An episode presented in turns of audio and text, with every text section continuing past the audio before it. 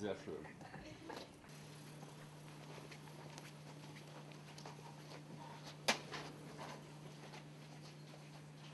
Liebe Helga, vielen Dank für die freundliche Einladung hier. Ich muss sagen, ich war ganz beeindruckt über die tollen Forschungsmöglichkeiten hier in Bonn und auch die enge Interaktion zwischen Forschung und ähm, Klinik.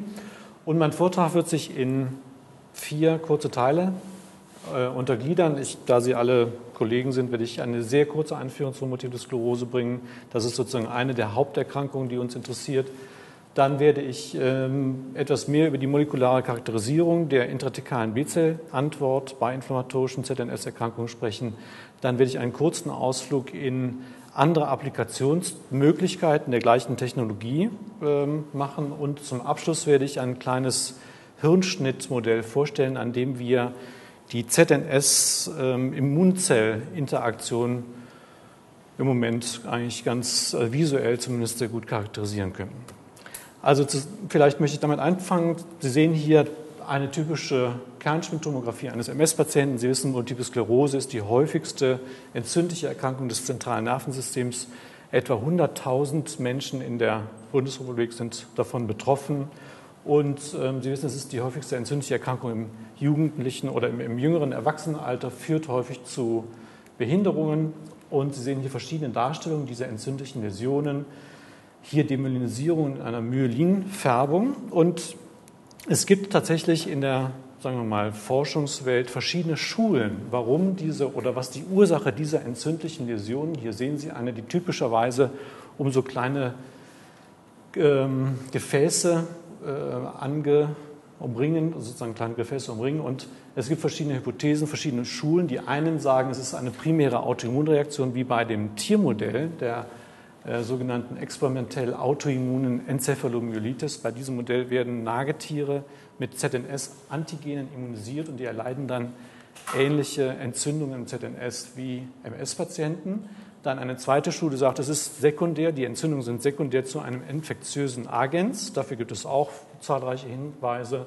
Äh, immer wieder wird auch EBV, Epstein-Barr-Virus, als mögliches Agens genannt. Aber letztlich ist in einem Kochschen Sinne kein infektiöses Agens bekannt, das wirklich die MS auslösen würde. Und die dritte Schule sagt, es ist eigentlich eine Art Kontinuum zu Erkrankungen wie Parkinson und Alzheimer, die ja klassischerweise als neurodegenerative Erkrankungen bezeichnet werden, die aber auch entzündliche Komponenten enthalten. Und man denkt sich, dass, oder diese Schule denkt, dass bei der MS vielleicht die Entzündung wirklich auch nur ein sekundäres Phänomen ist und stattdessen ein primärer degenerativer Prozess der Auslöser ist. Also zwischen diesen drei Schulen geht der Streit sozusagen je nach Lager hin und her. Und das, was mich persönlich am meisten interessiert, hat zumindest in den letzten zehn Jahren und auch immer noch interessiert, ist dieses Phänomen. Das ist praktisch eine, das ist eine Darstellung von Liquor, aufgetrennt, das kennen Sie alles, sogenannte oligoklonale Banden in einer Liquorelektrophorese im Vergleich zu einer Serumprobe mit gleichem Immunglobulingehalt. Und Sie sehen hier, dass in dieser isoelektrischen Fokussierung bestimmte oligoklonal expandierte Antikörperklone darstellbar sind. Das muss man sich mal vorstellen. Das heißt, Sie sehen hier in dieser Darstellung ich schätze mal, circa zehn verschiedene monoklonale Antikörper, die im Liquorkompartiment von MS-Patienten produziert worden sind. Und dieses Zeichen ist, wird auch heute, zumindest in Europa und in Deutschland, noch als äh, Diagnostikum verwendet, finden Sie bei mehr als 95 Prozent aller MS-Patienten. Ist also sehr charakteristisch. Es ist leider nicht spezifisch, weil Sie sehen es auch bei bestimmten chronischen ZNS-Erkrankungen, da komme ich gleich noch zu, wie zum Beispiel der Neuroborreliose, der Neuro-Lewis, Neuro-HIV und eben auch bei limbischen Enzephalitiden. Das ist vielleicht ein möglicher Anknüpfungspunkt für zukünftige, zukünftige Kollaboration. Entschuldigung. Und das Interessante ist nun, während Sie bei infektiösen chronischen Entzündungen wissen, wogegen diese Antikörper gerichtet sind, nämlich gegen das infektiöse Agens, wissen Sie es bei der MS nicht. Und unser Ansatzpunkt, das jetzt herauszufinden, hier sehen Sie noch eine ganze Reihe von anderen sozusagen äh, Argumenten und Publikationen, die dafür sprechen, dass B-Zellen eine wichtige Rolle spielen bei der Multiplen Sklerose. Zum Beispiel, also Sie sehen hier, dass diese oligoklonalen Banden sind im Prinzip ein uralter Hut in den 60er Jahren des letzten Jahrhunderts äh, entdeckt worden. Man hat dann im ELISpot-Assay im Liquor B-Zellen spezifisch für verschiedene Myelin-Antigene gefunden. Man hat Antikörpertiter gemessen, die spezifisch sein sollen für Myelin-Antigene. Und in bestimmten ERE-Modellen, aber eben nicht in allen, sind Antikörper auch wichtig für die Demyelisierung. Aber letztlich sozusagen die Rolle der B-Zellen bei der Multiplen Sklerose ist bislang immer noch umstritten. Und wir haben dann begonnen, eigentlich auch schon in München, das sehen Sie hier an den, an den Liquorproben, die B-Zell-Klone, die diese oligoklonalen Banden, damals war das zumindest unsere Hypothese, synthetisieren, molekularbiologisch zu charakterisieren. Und das hier ist ein Verfahren, das nennt sich CDR3 Spectra-Typing. Ich will jetzt auf die näheren methodologischen Details nicht eingehen, aber Sie können damit eigentlich sehr schön expandierte B- und T-Zell-Klone molekulargenetisch identifizieren und Sie können auch die CDR3-Region, das heißt die dritte Complementarity Determining Region, das heißt die Region, die für die Antigenerkennung am wichtigsten ist, sehr gut charakterisieren. Das heißt, das ist sozusagen der molekulare Fingerabdruck dieses, Anti, dieses B-Zell-Klons. Entschuldigung. Und Sie können sehen, dass hier bei diesem Patienten, einem MS-Patienten zum Beispiel, dieser identische Klon mehr als zwei Jahre lang im Liquorum Nachweis, im Liquorraum nachweisbar war. Und man geht davon aus, dass identische B- und Plasmazellklone über Jahre oder Jahrzehnte persistieren. Und auch die Bandenmuster der oligoklonalen Banden bleibt relativ konstant über lange Zeiträume hinweg. Das heißt, in diesem Stadium haben wir überlegt, wie kann man nun herausfinden, wogegen diese Antikörper gerichtet sind. Welche pathogenetische Relevanz haben diese Antikörper? Sie müssen sich vorstellen, Sie haben Antikörper, die bei 95 Prozent einer Patientengruppe nachweisbar sind. Das ist ein konstantes Merkmal, die bleiben über Jahre oder Jahrzehnte gleich und niemand weiß, wogegen sind sie spezifisch. Das heißt, entweder haben Sie da einen Schlüssel zu der Erkrankung oder Sie haben ein völlig irrelevantes Epiphänomen. Das wissen wir bis heute noch nicht. Aber wir sind mal sozusagen vom positiven Fall ausgegangen. Wir haben überlegt, diese Antikörper könnten krankheitsrelevant sein und haben dann überlegt, wir wählen einen Zugang, den ich sozusagen populärwissenschaftlich sage, ähnlich wie beim Jurassic Park-Film. Das heißt, wir extrahieren die genetische Information aus den produzierenden, Antikörper produzierenden Zellen. Das heißt, ein Antikörper ist im Prinzip ein sehr simples Molekül. Das habe ich übrigens meinem langjährigen Mentor Herrn Weckerle sozusagen entliehen, dieses ähm, Bild, bestehend aus einer schweren Kette und einer leichten Kette. Nur die Kombination der richtigen Leichenkette mit der richtigen schweren Kette ergibt eine spezifische Antigenerkennung. Das heißt, die Antigenerkennung findet hier statt, sozusagen geformt aus diesen beiden CDR3-Regionen, der leichten Kette und der schweren Kette. Wenn Sie die richtige Paarung durcheinander bringen, haben Sie auch nicht mehr die Antigenerkennung oder Sie erkennt dieser Antikörper nicht mehr sein kognitives oder sein Cognate-Antigen. Das heißt, ein wichtiger Punkt in diesem Projekt war, die korrekte Schwer- und Leichtkettenpaarung zu erhalten. Und das geht einfach per Definition nur, wenn Sie von der einzelnen Zelle selber ausgehen. Das heißt, die Strategie war, diese Liquor-Plasmazellen, von denen wir vermutet haben, dass sie diese oligoklonalen Banden herstellen oder Immunglobuline herstellen, isolieren per Einzelzell-PCR die Schwer- und Leichtketten-Immunglobulin-Gene amplifizieren, sequenzieren, klonal expandierte Liquor-Plasmazellklone identifizieren und dann die korrekt gepaarten Schwer- und Leichtketten-Immunglobulin-Gene von expandierten Liquor-Plasmazellklonen klonieren und in eukaryotischen Expressionssystemen exprimieren. Und so, das war unser Ziel, einmal die Antigenspezifität der ursprünglichen im Liquor vorkommenden Antikörper zu, nachzuempfinden, wieder auferstehen zu lassen gewissermaßen und auf diese Weise mit diesen monoklonalen Antikörpern, die wir ja jetzt in praktisch beliebiger Menge synthetisieren können, die Antigenspezifität und die pathogenetische Relevanz der Antikörper besser untersuchen zu können. Das ist sozusagen der erste Schritt des Verfahrens. Das heißt, Sie färben Liquorzellen, die normalerweise niemanden interessieren, und nur Sediment sind, das normalerweise weggeschmissen wird. Aber diese Zellen interessieren uns halt besonders. Und hier sehen Sie die angefärbte Fraktion der Plasmazellen, die zum Beispiel bei MS-Patienten relativ hoch ist. Das heißt, diese angefärbten Zellen können Sie dann im nächsten Schritt per Faxsortierung einzeln in Mikrotiter-Well-Löcher sortieren. Sie sehen also hier die fluoreszenzmarkierten noch lebenden Zellen, die dann gleich in einen PCR-Puffer sortiert werden. Und dann im nächsten Schritt werden sozusagen die Schwer- und Leichtketten-Immunglobulin-Gene dieser einzelnen Zellen durch eine reverse Transkriptions-PCR amplifiziert, sequenziert. Wenn dann klonal expandierte Plasmazellen identifiziert sind, werden die Sequenzen oder die, sozusagen die Amplikons dieser Klone in Expressionskassetten kloniert und dann co-transfiziert in eukaryotische, also das heißt sozusagen menschliche Zellen transfiziert und werden dann im Überstand hier sezerniert. Das heißt, Sie können sozusagen die Antikörper, die in der ursprünglichen B-Zelle im Liquorraum sezerniert werden, dann später aus dieser Petrischale ernten, aufreinigen und dann in zum Beispiel ELISAs gucken, wogegen sind die spezifisch. Das war der Plan, das haben wir auch gemacht. Wir haben dann zunächst mal einen Testlauf durchgeführt. Wie wissen wir überhaupt, ob unser Verfahren sozusagen korrekt funktioniert? Wir haben quasi als Proof of Principle einen Patienten mit Neuroborreliose genommen. Das heißt, ein Patient, der eine ZNS-Beteiligung einer Borreliose hat, also einer Infektion mit dem Spirochäten Borrelia burgdorferi. Hier weiß man, dass diese oligoklonalen Banden spezifisch sind für Borrelien-Antigene. Und ähnlich wie bei MS-Patienten haben auch diese Patienten oligoklonale Banden, die, wie gesagt, mit aus Borrelien-Antikörpern bestehen. Wir haben drei Antikörper von diesem Patienten aus expandierten Plasmazellklonen identifiziert und haben dann eine Immunpräzipitation eines Antikörpers aus Borrelienlysat durchgeführt und konnten hier eine spezifisch präzipitierte Bande, also das heißt ein Proteinfragment identifizieren. Das wurde dann aus dem Gel ausgeschnitten und per Malditow-Analyse als P41 Borrelia flagellin-Protein identifiziert.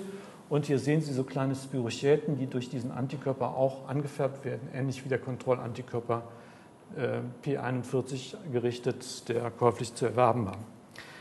Die Antigen-Bindungsaffinität war relativ hoch und sozusagen das war als, einfach nur als Testlauf ähm, einigermaßen erfolgreich. Dann haben wir diese Methode durchgeführt bei MS-Patienten. Das war natürlich unser ursprüngliches Ziel und haben dann letztlich neun monoklonale Antikörper aus vier Patienten generieren können.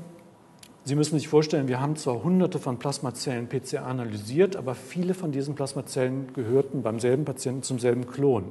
Das heißt sozusagen, ein einziger Patient hat vielleicht zehn verschiedene Klone, die expandiert sind. Also das heißt, wir haben neun monoklonale Antikörper hergestellt und haben dann, das sind zum Beispiel jetzt die, die Aminosäuresequenzen der CDR3-Regionen, sagt Ihnen sind nichts, aber es zeigt nur, es sind kurze CDR3-Regionen und lange CDR3-Regionen. Zeitweise wurde vermutet, dass besonders lange CDR3-Regionen bei autoreaktiven Antikörpern zu finden sind. Das konnten wir zumindest nicht äh, bestätigen und haben dann überlegt, wie können wir jetzt die Zielantigene dieser MS-Antikörper bestimmen. Also das heißt, wir haben jetzt künstlich human identische Antikörper aus diesen expandierten Liquorplasmazellen generiert und wollen jetzt wissen, was für ein Antigen erkennen oder welche Strukturen erkennen diese Antikörper und haben eigentlich, sagen wir mal, zunächst mal sind Wege geschritten, die wahrscheinlich die meisten gehen würden. Wir haben Expressionsbibliotheken verwendet. Da gibt es zum einen haben wir versucht, eine sogenannte eukaryotische Expressionsbibliothek herzustellen aus äh, cDNA von einem MS-Patienten, die wir dann in Retroviren verpackt haben, damit dann eukaryotische Zellen infiziert haben, unter der Hoffnung, dass diese eukaryotischen Zellen dann eben Hirnproteine ähm, exprimieren. Das ist aber aus technischen Gründen leider kläglich gescheitert, muss man sagen. Dann haben wir für sehr viel Geld eine bereits kommerziell erhältliche Gehirnbibliothek gekauft in Berlin.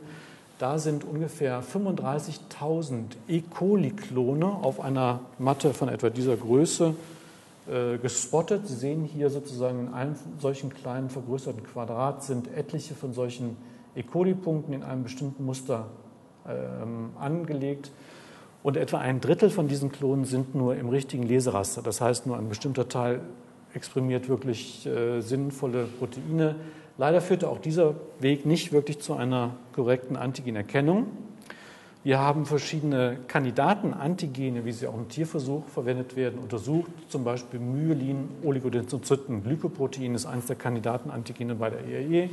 oder Myelin-basisches Protein. Leider hat keiner unserer Antikörper diese Antigene erkannt. Nur die Kontrollantikörper haben natürlich diese Antigene erkannt.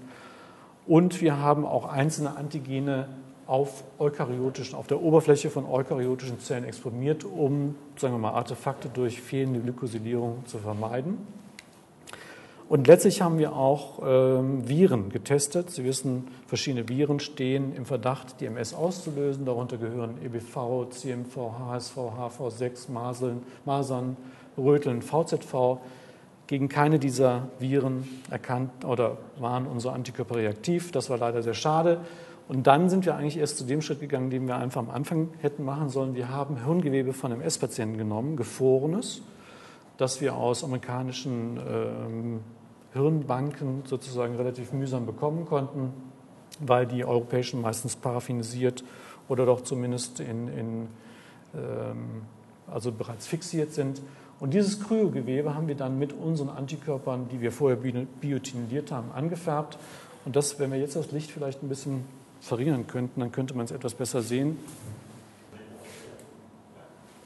So vielleicht. Also, was Sie hier sehen können oder sehen sollten, das hier ist sozusagen eine kleine Vergrößerung. Sie sehen, dass, also hier ist ein Plug, eine sogenannte Demyelinisierung in einem MS-Gehirn. Und unser Antikörper färbt interessanterweise den Rand eines solchen Plugs, was immer das zu bedeuten hat. Wenn man in der hohen Vergrößerung nachschaut, das ist sozusagen mit einer axonalen Gegenfärbung in grün und unsere Antikörper färben hier in rot, dann sehen Sie, dass sozusagen unser Antikörper eine Doppellamelle um ein Axon herum anfärbt. Das spricht sozusagen dafür, dass es ein, ein Bestandteil von Myelin erkennt. Ja?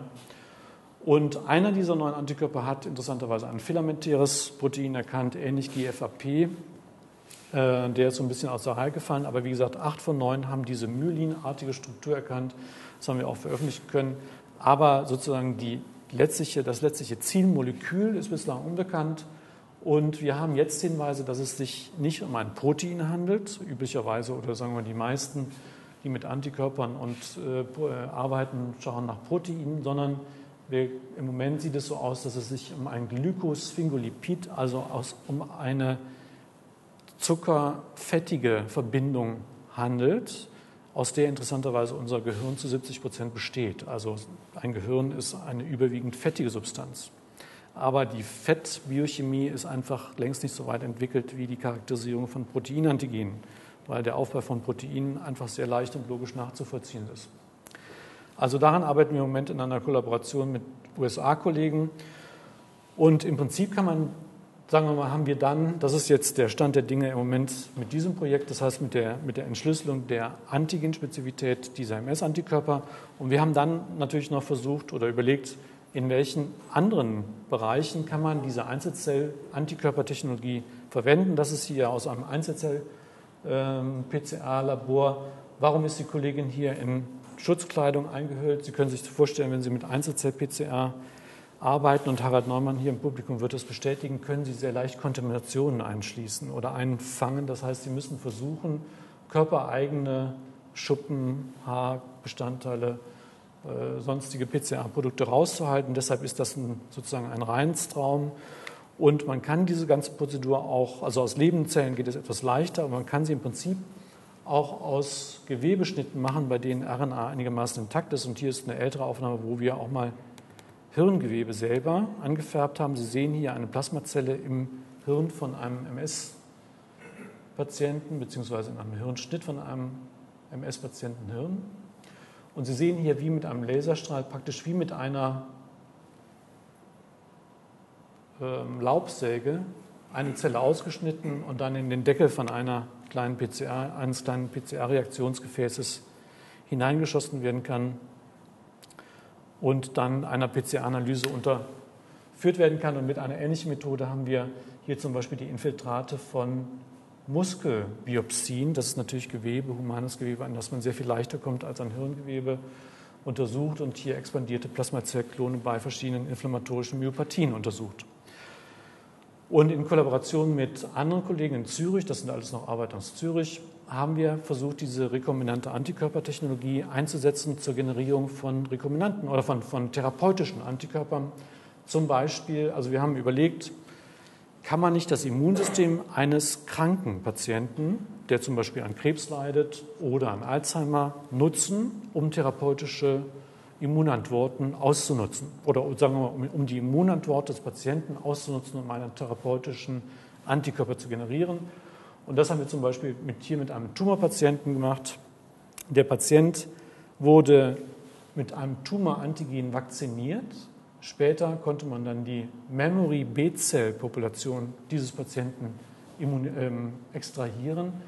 Und dann wurden diese Memory B-Zellen erst sozusagen zwischenkultiviert mit EBV, Epstein-Barr-Virus immortalisiert und aus vielen, vielen Hunderten von solchen Mikrotiterplatten wurden dann die Kulturen isoliert, bei denen der Überstand für dieses Immunisationsvakzin positiv war. Und dann wurden sozusagen wieder aus diesen Wells, in denen ja immer noch sehr viele verschiedene Klone vorhanden waren, mittels Einzelzell-PCR wieder solche rekombinanten Antikörper hergestellt, die man dann sowohl auf das Antigen als auch auf Gewebe testen kann. Und sagen wir mal, mit sehr viel Mühe konnte man dann letztlich einige Wells identifizieren, die das korrekte Antigen erkannten. Und ein einziger der produzierten, das sehen Sie jetzt leider hier nicht, muss ich nochmal ausmachen? Nee, das sehen Sie jetzt leider hier unten nicht. Also dieser sogenannte Antikörper 12D7, der jetzt auch patentiert ist und für klinische Studien verwendet wird, der erkannte nicht nur das Protein in nicht gefalteter Form, sondern auch sozusagen das Protein in dem, in dem Tumorgewebe selber. Das heißt, theoretisch könnte man den möglicherweise für therapeutische Zwecke verwenden. Und das wird gerade ausprobiert, ob dieser Antikörper die Tumorantwort oder die Immunantwort gegen Tumoren verbessert. Hier sehen Sie nochmal sozusagen den gesamten Ablauf, Isolation der Memory-B-Zellen, IBV-Transformation von etwa 50 B-Zellen, dann Einzelzell-PCA der positiven Wells und Klonierung des monoklonalen Antikörpers. Und wir konnten zeigen, dass dieser Antikörper tatsächlich mit hoher Affinität dieses Tumorantigen bindet in einer nativen Konfirmation. Das heißt sozusagen für diesen ersten Teil oder für diese ersten beiden Teile ist die Zusammenfassung, dass wir bei der MS zumindest und auch bei anderen entzündlichen ZNS-Erkrankungen ähm, Immunzellkomponenten isoliert haben, in diesem Falle B-Zellen, Antikörper, die direkt gegen ZNS-Komponenten, die bei der MS ja primär affiziert sind, äh, isolieren konnten. Es impliziert eine pathologische oder pathogenetische Relevanz, aber wir konnten sie bislang nicht beweisen. Bei der Identifikation der Zielantigene sind wir im Moment dabei, Glykosphingolipide zu charakterisieren. Zur pathogenetischen Relevanz dieser MS-Antikörper komme ich später noch. Und sozusagen als Abfallprodukt haben wir diese rekombinante Antikörpertechnologie für die Generierung von potenziell therapeutischen Antikörpern eingesetzt, in Kollaboration mit anderen Kollegen. Dann haben wir uns überlegt, wie könnte man zeigen, dass diese Antikörper pathogenetisch relevant sind. Man kann die ja jetzt nicht einem Menschen ins Blut spritzen oder einem Menschen in den Liquorraum. Das wäre natürlich sozusagen der ideale Test. Und äh, bei Mäusen ist es ähnlich schwierig. Erstens kann man denen schlecht was in den Liquorraum spritzen. Und zweitens, sagen wir mal, in dem Tiermodell der ERE ähm, ist der Effekt von zusätzlicher Gabe von Antikörpern zum Teil relativ schwierig zu messen. Also haben wir ein Modell etabliert, bei dem wir organotypische Hirngewebe, Schnittkulturen angelegt haben als In-vitro-Modell für immunmediierten Gewebeschaden und möglicherweise auch Reparatur bei MS. Und ZNS-Gewebe, also sozusagen Slice Cultures, das ist im Prinzip natürlich nichts Neues. Organotypische Gewebekulturen hat man seit Jahrzehnten gemacht. Und was man dabei äh, verwendet, ist einfach sozusagen isoliertes Gehirn von, in diesem Fall transgenen Mäusen. Aus dem Kleinhirn haben wir dann etwa halb Millimeter dicke Schnitte angefertigt. Und diese Schnitte lassen sich sehr schön kultivieren für zum Teil Wochen und Monate. Das Besondere war, dass die transgenen Mäuse, die wir verwendet haben, grün fluoreszierendes Protein im Myelin exprimieren. Das heißt, damit kann man sehr schön in konfokaler Live-Mikroskopie über hier zum Beispiel 44 Stunden hinweg die Intaktheit des Myelins äh, untersuchen. Und Sie sehen hier auf der linken Seite sehen Sie einen, einen Kontrollschnitt, der einfach hier, Sie sehen sozusagen so ein Cerebellum ist aufgebaut wie ein Baum und hier sehen Sie so einen der Hauptäste. Und Sie sehen hier gewisse Fluktuationen, die einfach durch die Molekul Brownsche Molekularbewegung im Medium kommen. Aber das Myelin bleibt über 44 Stunden intakt. Und wenn wir hier auf der Gegenseite behandeln mit einem Myelin erkennenden Antikörper, verschwindet sozusagen, wird das Myelin innerhalb von 18 Stunden völlig zerstört. Der Antikörper zusammen mit Komplement, das muss man sagen. Das war sozusagen einfach unser, unser Testsystem und wir hatten gehofft, dass in diesem System unsere MS-Antikörper auch zu einer Demineralisierung führen würden. Ist aber leider nicht passiert. Das heißt, ähm, leider, nachdem wir relativ viel Zeit in die Etablierung dieses Systems steck, gesteckt hatten, äh, mussten wir feststellen, dass unsere Antikörper in diesem System zumindest keinen äh, strukturellen Schaden verursachten.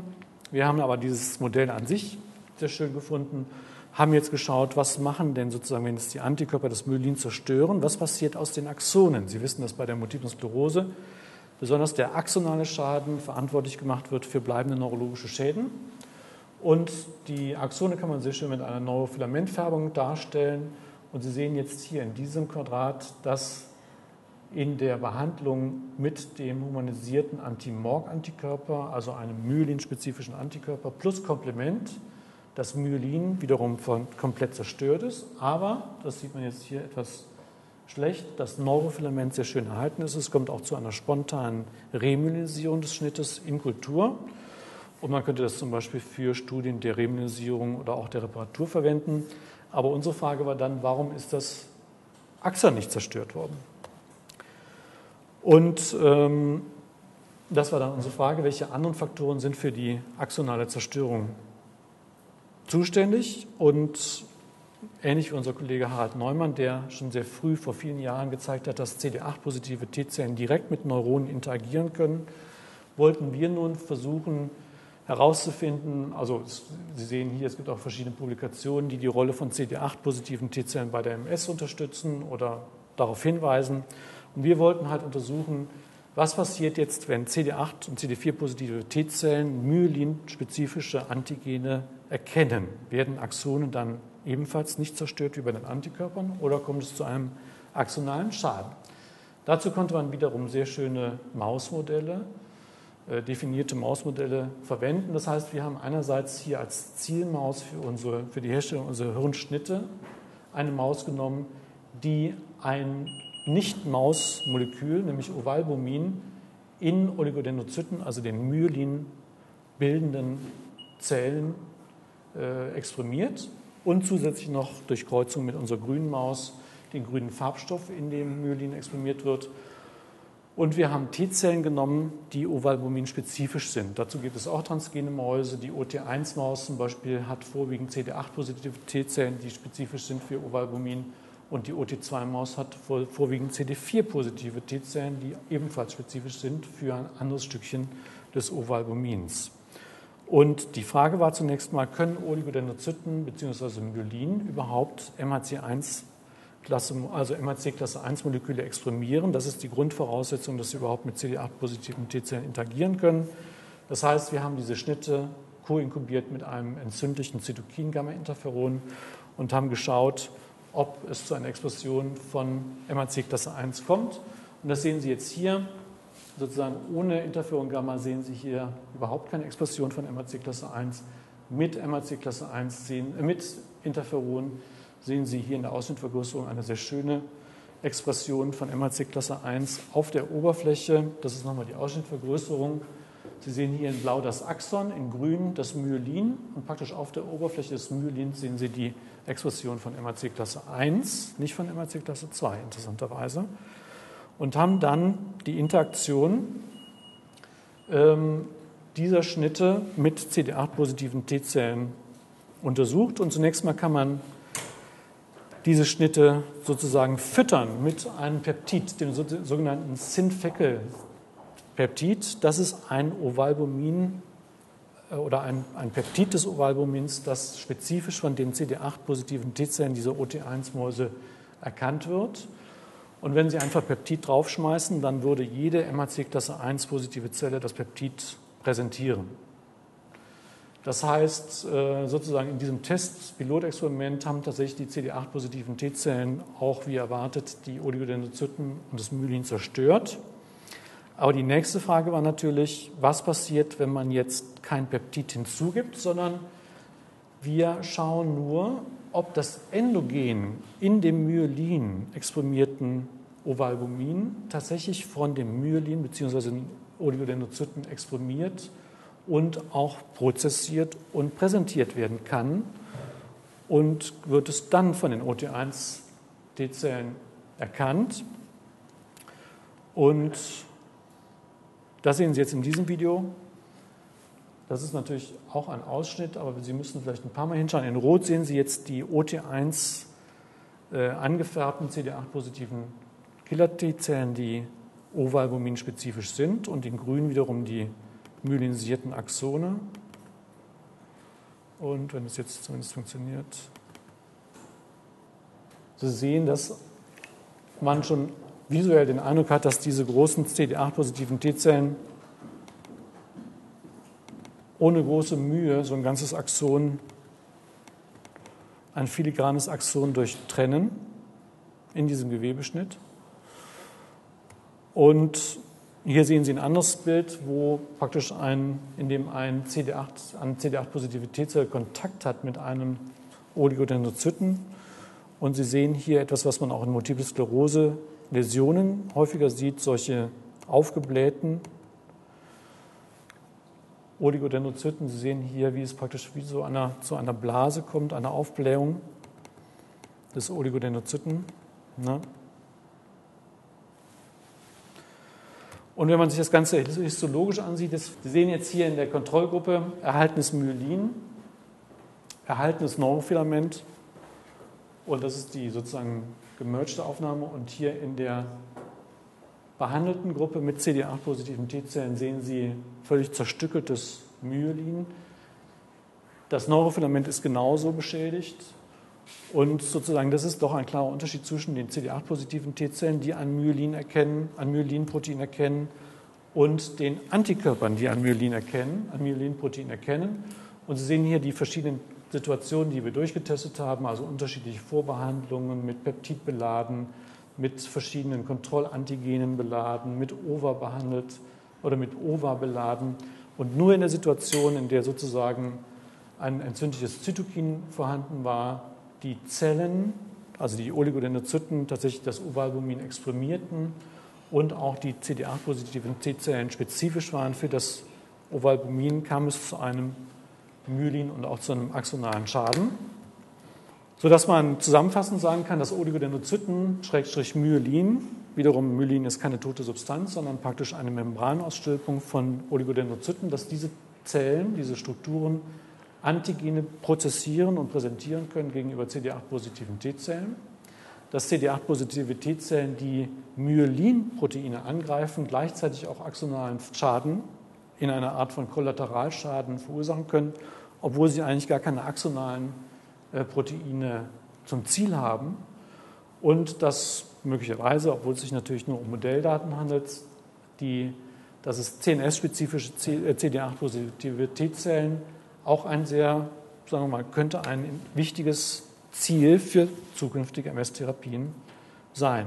Das ist sozusagen das Konzept des Kollateralschadens.